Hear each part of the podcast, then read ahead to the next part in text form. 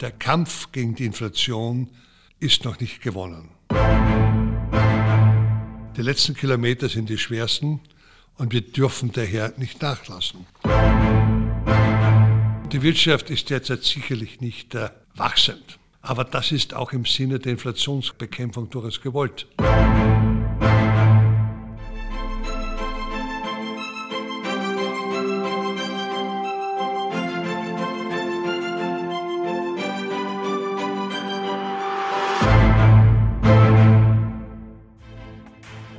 Inflation, steigende Zinsen und eine schwächelnde Wirtschaft.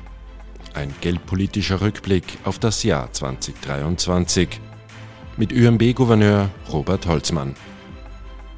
Mein Name ist Christian Stöckel.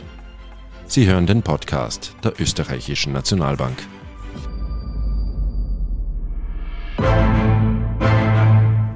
Hallo und herzlich willkommen zu einer weiteren Folge des Nationalbank Podcasts. Heute werfen wir einen kurzen geldpolitischen Rückblick auf das Jahr 2023. Und mit wem könnte man das wohl besser besprechen als mit dem Chef der österreichischen Nationalbank, Robert Holzmann. Herr Gouverneur, vielen Dank fürs Kommen. Sehr gerne, danke für die Einladung. Herr Gouverneur, nach zehn Jahren Nullzinspolitik kam es Mitte 2022 aufgrund der hohen Inflation zu einem Wendepunkt. Seither ging es mit den Zinsen schnell und steil nach oben. Begleitet waren diese Entscheidungen immer auch von kritischen Stimmen. Anfangs hieß es, man habe zu langsam reagiert, jetzt heißt es, man habe zu oft, zu schnell und zu viel erhöht. Was sagen Sie dazu? Nun, ein alter Grundsatz in Central Banking lautet, wenn geldpolitische Entscheidungen einmal nicht kritisiert werden, dann wird das wirklich gefährlich. Im Ernst, es ist richtig, dass wir die Zinssatz in relativ kurzer Zeit deutlich angehoben haben. Aber zu viele Erhöhungen, ich denke nein, in zu kurzer Zeit auch nicht. Das oberste Ziel einer Zentralbank ist noch immer Preisstabilität. Das wird manchmal vergessen. Natürlich kann man immer sagen, die EZB hätte vielleicht schon etwas früher mit Zinserhöhungen beginnen können. Dann wäre die Inflation nicht so gestiegen und damit die Zinsen letztlich auch nicht. Aber das sind, hätte, würde Spekulationen, die sind, glaube ich, nicht wirklich hilfreich.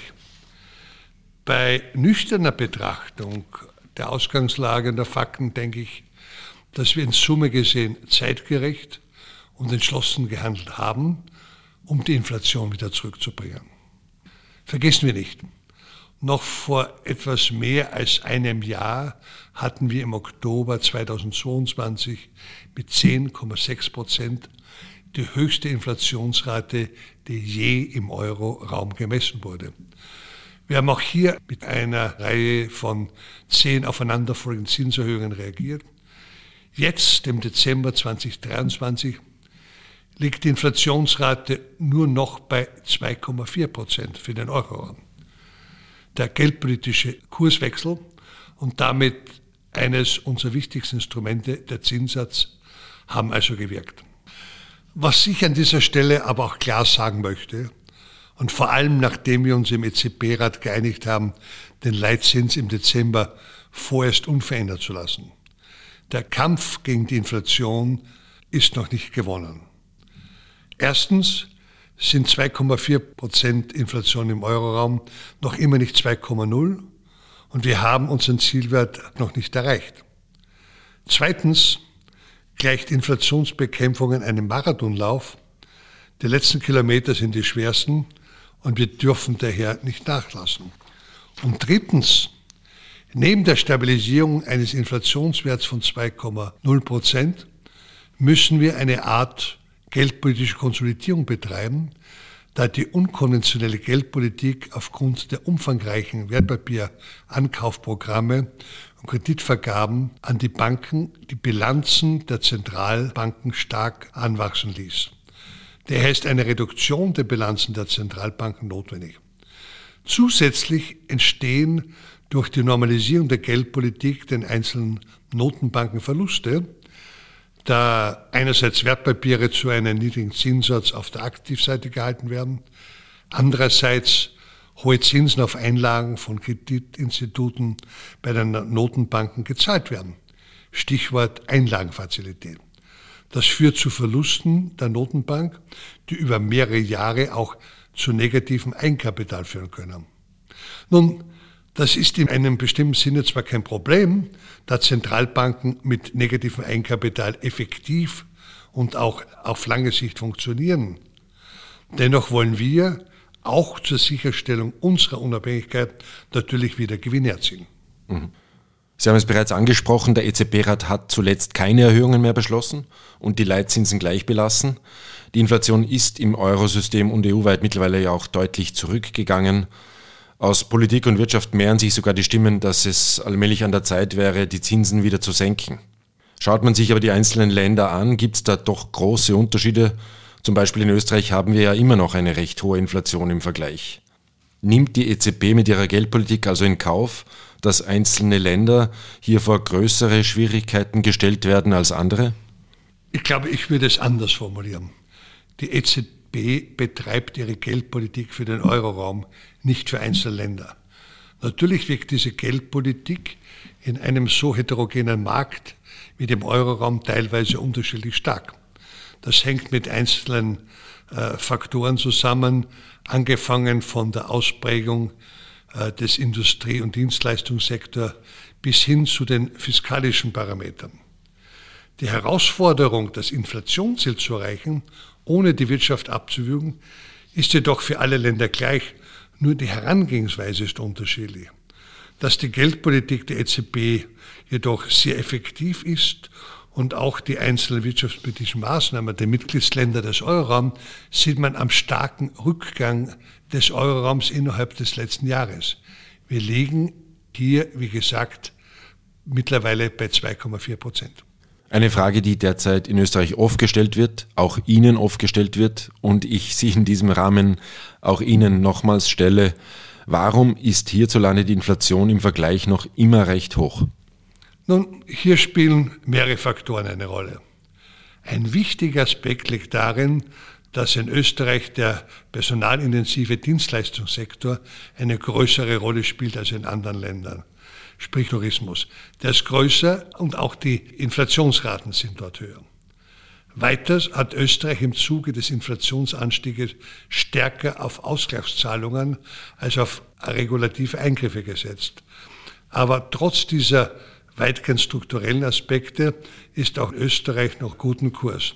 Letztlich kommt aber auch dazu, dass natürlich äh, die äh, Lohnpreisentwicklungen in Österreich eine andere ist äh, und dass die Fiskalpolitik weiterhin die Nachfrage in einem hohen Maße unterstützt. Bleiben wir kurz in Österreich. Die heimische Wirtschaft befindet sich seit längerem in einer Rezession, also die Wirtschaft schrumpft. Genau genommen eigentlich ab dem Zeitpunkt, wo die Zinswende der EZB begonnen hat. Infolge der höheren Zinsen wird naturgemäß weniger konsumiert, weniger investiert. In Branchen wie etwa der Bauindustrie ist das natürlich besonders stark spürbar. Inwieweit nimmt man denn als Zentralbanker einen Wirtschaftsabschwung in Kauf? Nun, die Wirtschaft ist derzeit sicherlich nicht äh, wachsend. Das ist richtig, aber das ist auch im Sinne der Inflationsbekämpfung durchaus gewollt. Mein deutscher Kollege, der Präsident der Deutschen Bundesbank, Joachim Nagel, hat unlängst gesagt, die Inflation ist ein gieriges Biest. Da hat er recht. Und deshalb ist es wichtig, dieses Biest rechtzeitig einzufangen. Also ja, wir sind in einer leichten Rezession, aber diese wird uns helfen, die Inflation wieder auf die gewünschten 2,0 Prozent zu bringen. Es geht ja darum, die Inflation auf einen niedrigen Wert zu stabilisieren und auf den Wege dorthin die Wirtschaft nicht gänzlich abzuwürgen. Das ist ein Balanceakt, aber bisher, glaube ich, ist uns dieser Balanceakt gut gelungen. Was die Bauindustrie anbelangt, trifft das natürlich auch auf sie zu, wobei hier natürlich auch der Rückgang am Immobilienmarkt generell eine große Rolle spielt. Dennoch denke ich auch hier, dass dieser Rückgang bis zu einem gewissen Grad Verzerrungen wieder beseitigt, also notwendig ist, und zu einer Stabilisierung beiträgt. Die KIM-Verordnung, also die Kreditimmobilienverordnung, die zum Beispiel regelt, wie hoch äh, das Eigenkapital bei einem Kredit sein sollte, leistet hier ebenfalls einen Beitrag. Und daher bin ich durchaus im Sinne der Finanzmarktstabilität ein Verfechter dieser Ordnung. Mhm. Richten wir zum Abschluss den Blick noch in die Zukunft. Hier stechen zwei große Themen heraus. Die EZB arbeitet gemeinsam mit den nationalen Notenbanken weiter an der Entwicklung des digitalen Euro und an einem neuen Design der Euro-Banknoten. Vielleicht können Sie uns dazu noch was sagen. Gerne und das ist richtig, was Sie gesagt haben. Wir sind im Oktober in die Vorbereitungsphase zur Einführung des digitalen Euros eingetreten. Auch wenn der rechtliche Rahmen durch den Gesetzgebungsprozess äh, der europäischen Institution noch nicht abgeschlossen ist, äh, so bin ich vom Projekt überzeugt, es wäre gut, jetzt hier eine Vorbereitungsphase eingeführt zu haben. In Zeiten einer immer stärkeren Digitalisierung ist es notwendig, auch digitales Zentralbankgeld bereitzustellen und so das Zahlungsangebot zu ergänzen. Es geht nicht darum, Bargeld zu verdrängen, es geht darum, Bargeld zu ergänzen. Bargeld als physisches, angreifbares Zentralbankgeld hatte bisher keine digitale Schwester, wenn man so will, und das soll damit geschaffen werden. Das soll der digitale Euro jetzt ändern. Mit dem digitalen Euro werde ich auch äh, im digitalen Raum bar bezahlen können. Auch spielen Argumente der Sicherung der geldpolitischen Autonomie des Eurosystems sowie der europäischen Zahlungsverkehrautonomie eine Rolle.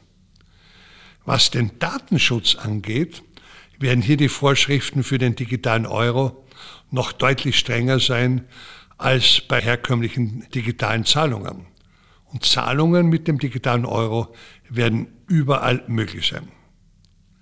Auch für die Banken ist der digitale Euro eine Chance, denn jeder Verbraucher und jedes Unternehmen wird auch weiterhin seine Konten bei Geschäftsbanken haben.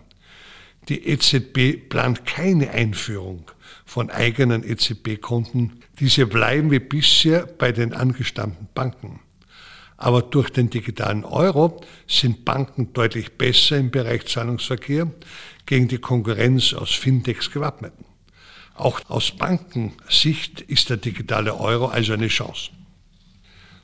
Was die Neugestaltung der Banknoten angeht, so muss ich sagen, schlagen zwei Herzen in meiner Brust. Einerseits würde ich es schade empfinden, dass das grandiose Design aus unserem Haus weichen soll. Äh, wie Sie wissen, Robert Kallener hat hier mit seinen in ganz Europa verstandenen und akzeptierten Motiven einen im wahrsten Sinne des Wortes historischen Meilenstein gesetzt. Andererseits ist alleine aus Sicherheitsgründen schon sinnvoll, hier eine Neugestaltung vorzunehmen. Wie immer letztlich die Motive aussehen werden, es wird eine gute Wahl sein. Mhm. Zwei spannende Projekte, die uns also nächstes Jahr mit Sicherheit beschäftigen werden. Herr Gouverneur, vielen Dank für das Gespräch und danke, dass Sie sich Zeit genommen haben. Herzlich gerne von meiner Seite.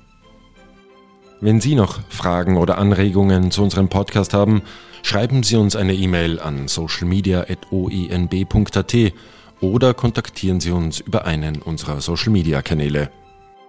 Danke fürs Zuhören und bis zum nächsten Mal.